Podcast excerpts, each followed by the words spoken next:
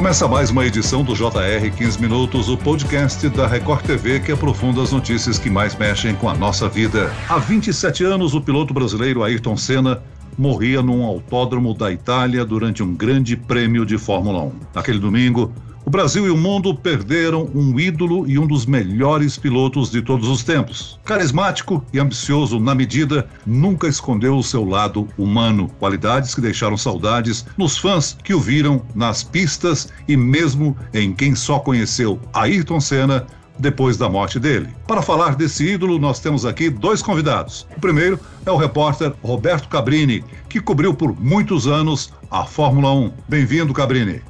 É um grande prazer estar aqui com vocês. É um assunto que se tornou obrigatório para mim, pela convivência que eu tive com ele. Não é fácil falar sobre isso, né? Afinal de contas, estamos falando sobre isso já há muito tempo, já fiz vários documentários sobre isso, mas é quase que um dever cívico sempre voltar a falar sobre isso, pelo conhecimento que eu tive, pela oportunidade, pelo acesso e aqui com a gente também está o Marcos Vinícius de Vicenço Vieira dos Santos, um dos atuais responsáveis pelo mais antigo fã-clube brasileiro de Ayrton Senna, o Torcida Ayrton Senna. Bem-vindo, Vinícius. Olá, tudo bem? Uma honra, um prazer estar com vocês. Para mim também é gratificante poder falar do Ayrton, um exemplo para mim. Cabrini, você cobriu os últimos três anos da carreira do Ayrton Senna e conviveu bastante com ele. Como é que foi a relação entre vocês nesse período? Além da relação profissional, é claro, vocês se tornaram amigos. Com toda certeza, uma relação profundamente gratificante. Aprendi muito com ele, dividi muitas experiências com ele. É, o Ayrton abriu assim muitas portas porque eu seguia o mundo da Fórmula 1, eu era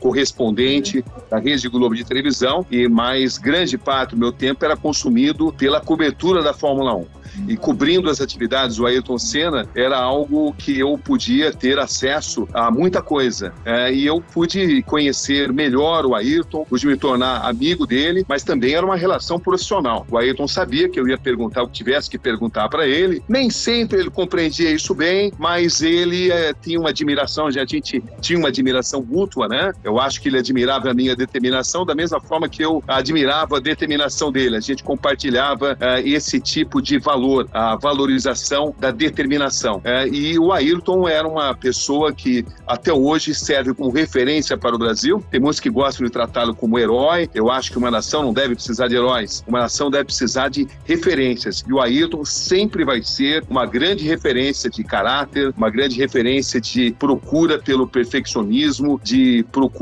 pela superação dos limites. É, e é um grande prazer falar sobre alguém é, que tem tanto a dar ao público brasileiro, a população que tanto admira, não só no Brasil, como em grande parte do mundo, especialmente no Japão, especialmente é, na Itália. O Ayrton, até hoje, ele é reverenciado como uma das grandes referências. No mundo inteiro ele é admirado, mas esses três países, o Japão, Itália é, e no Brasil, ele tem um significado ainda maior, que transcende tudo aquilo que a gente poderia imaginar que um dia ele viesse a se tornar. Eu acho que o próprio Senna não tinha a dimensão do que ele acabou se tornando para todo mundo. Essa, esse símbolo é, de, de vencer em um país, é, é, em países de primeiro mundo, em um mundo marcado pela alta tecnologia, tendo como origem um país de tantas carências e carências sociais principalmente, e o que eu admirava muito no Ayrton era esse entendimento, essa consciência das limitações uh, e das carências do país da qual uh, ele vinha, do, do Brasil. Marcos Vinícius, hoje você integra um fã-clube que foi criado em 1988, ano do primeiro título do Senna. Qual a história desse fã-clube e quantas pessoas participam dele atualmente,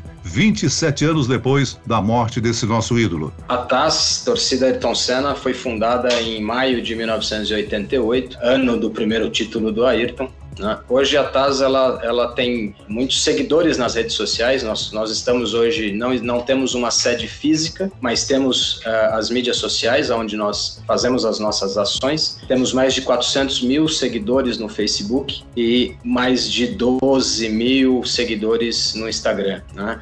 Nós realizamos diversas ações, diversos uh, encontros de fãs, realizamos alguns eventos, algumas homenagens ao Ayrton em datas relacionadas a ele, aniversário, data da passagem, as datas dos principais é, GPs que ele venceu, datas de títulos, nós estamos sempre realizando alguns eventos. Né? A TAS hoje, como eu já disse, não tem uma sede física, nós pretendemos sim voltar a ter uma sede física para ter até a exposição do nosso acervo. Nós temos um acervo relacionado ao Ayrton. Eu, particularmente, tenho também um acervo muito grande de, de itens relacionados ao Ayrton, itens que foram dele, pertenceram a ele, ele utilizou, peças de carro e diversos outros itens aí afora. Qual o item mais importante que você guarda com muito carinho aí? é difícil escolher um só, mas eu tenho alguns itens que têm histórias muito interessantes. Eu tenho um boné do Banco Nacional que o Ayrton autografou na festa da vitória do GP de Mônaco de 1993. Foi a, sexta vitória dele em Mônaco e foi ali que ele se tornou o rei de Mônaco, como o piloto que mais venceu em Mônaco. É um dos itens que eu mais gosto. E o que que atrai hoje os fãs mais jovens? Vocês acham que facilita o fato de todo mundo ter acesso fácil às imagens antigas das corridas? As conquistas antigas do Ayrton Senna ainda encantam as novas gerações? Sim, com certeza. Com certeza. Um, um dos objetivos da TAS é justamente levar o legado do Ayrton para as novas gerações. Então, nós costumamos dizer que nós queremos manter o Ayrton vivo para as próximas gerações conhecerem o Ayrton. E hoje realmente é muito fácil, porque as mídias estão. É muito fácil você conhecer, você assistir os vídeos. E os mais jovens acabam conhecendo o Ayrton pelos vídeos da, da própria Fórmula 1. E depois desperta a curiosidade para conhecer o, o, além, da, o além da, da, da, pista, né? o além do piloto. O próprio legado dele, a dedicação que ele tinha. Eu mesmo me espelho no Ayrton. Eu tinha 12 anos quando o Ayrton surgiu na Fórmula 1 e eu tinha 22 anos quando ele partiu. Então eu vivi toda a minha adolescência acompanhando e me espelhando no Ayrton, tendo o Ayrton como um exemplo, exemplo de dedicação, exemplo de superação em busca da vitória.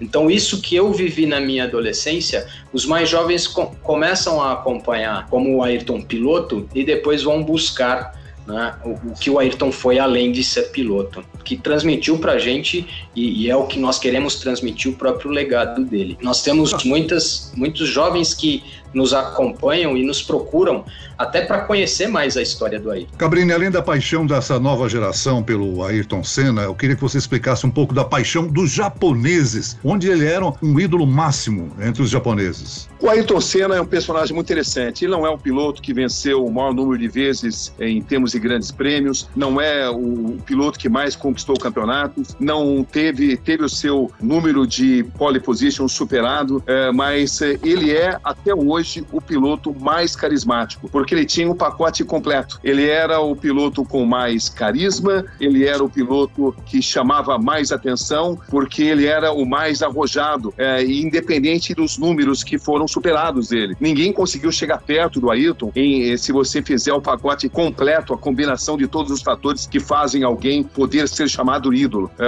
ele era muito bom esportivamente, ele era incrivelmente arrojado e era uma pessoa muito carismática. Você encontra pilotos muito velozes, algumas vezes tão velozes quanto Ayrton, você encontra pilotos carismáticos, mas você não encontra essa combinação de fatores. Junção de carisma, velocidade, perfeccionismo. É, ele era uma combinação de todos esses fatores em apenas um personagem. E os japoneses, eles reconheciam como ninguém essa bravura do Ayrton. Chamava muita atenção dos japoneses a bravura, o empenho e também a simpatia do Ayrton. A simpatia e o poder é, de catalisar as atenções que o Ayrton possuía não, não é igualado por nenhum outro piloto. Você vê o Lewis Hamilton, o Alan Prost, o Schumacher, foram grandes personagens, grandes pilotos, muito velozes, grandes campeões, mas eles não reuniam esse pacote de qualidades que o Ayrton reunia. É algo difícil de explicar porque é, não é algo é, que possa ser quantificado em números. É uma junção de fatores. E o Ayrton era é, a combinação perfeita daquilo que merece ser chamado de ídolo. Por, por isso que ele é tão admirado no Brasil, tão admirado na Itália,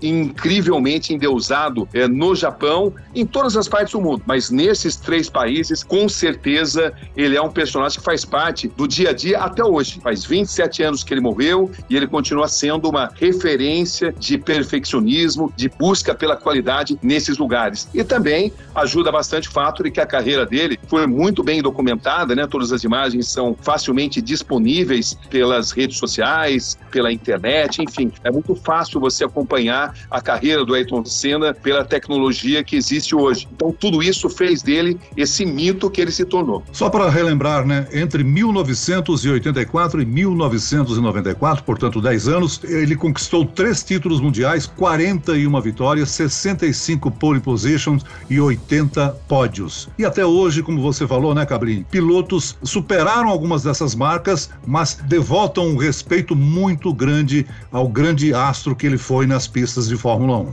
É, à medida que o tempo foi passando, né, Celso, todos esses números foram sendo superados. O último que foi superado foi o número de pole positions, né? Porque ele era um mestre de pole positions, mas é, evidentemente a carreira dele foi encurtada, ele teria muito mais tempo na Fórmula 1 e os números dele, dele é, iriam crescer enormemente. Ele ia conquistar mais títulos, ele ia conquistar muito mais pole positions, número de vitórias, enfim, os números dele iriam crescer mas é, o que jamais deixou de crescer é a lenda que se tornou em torno dele. Isso independe dos números, independe de quantas conquistas, é, porque isso acabou sendo superado por vários pilotos, pelo Schumacher, pelo Lewis Hamilton, mas é, é nenhum deles chega perto do ídolo e da lenda que se constitui a palavra Ayrton Senna. A carreira dele acabou na curva Tamburello do Autódromo de Imola, na Itália, né?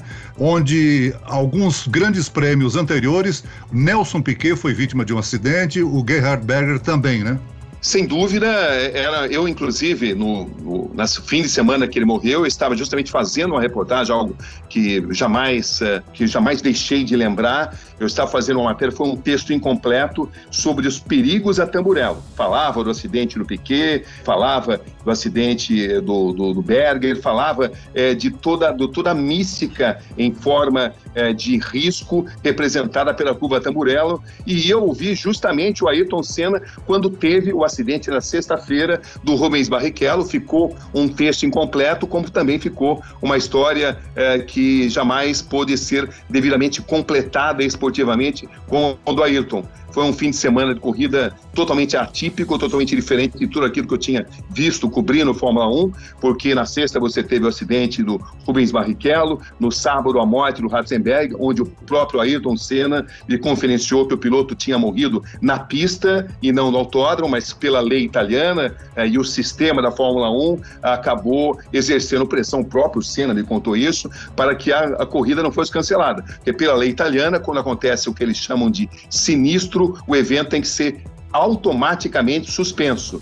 É, e é por isso que muitas pessoas acreditam, vários pilotos, várias indicações, várias observações que eu pude fazer, de que a mesma coisa tem ocorrido com Ayrton Senna. Cabrini, agora eu preciso saber de você que estava lá no momento da morte de Senna. Como é que foi a experiência e como você enfrentou essa difícil tarefa de dar essa notícia para os brasileiros? Sem dúvida alguma, um dos maiores desafios do ponto de vista emocional quando eu cheguei no Hospital Maggiore, cujo caminho eu conhecia muito bem, né? Afinal de contas, eu cobri o acidente do, do Rubinho, falei com o Rubinho nesse mesmo hospital, cobri o acidente do Ratzenberger. Então, quando eu percebi a gravidade, isso deu para perceber imediatamente, eu saí juntamente com o meu cinegrafista, o Armand Dios, que é um, um cinegrafista francês. A gente saiu, que nem louco, eu fui um dos primeiros a chegar lá no Hospital Maggiore e pela própria movimentação é, dos médicos, eu percebi que não havia é, qualquer tipo de esperança. Ele eles pareciam mais preocupados em conceder longas entrevistas coletivas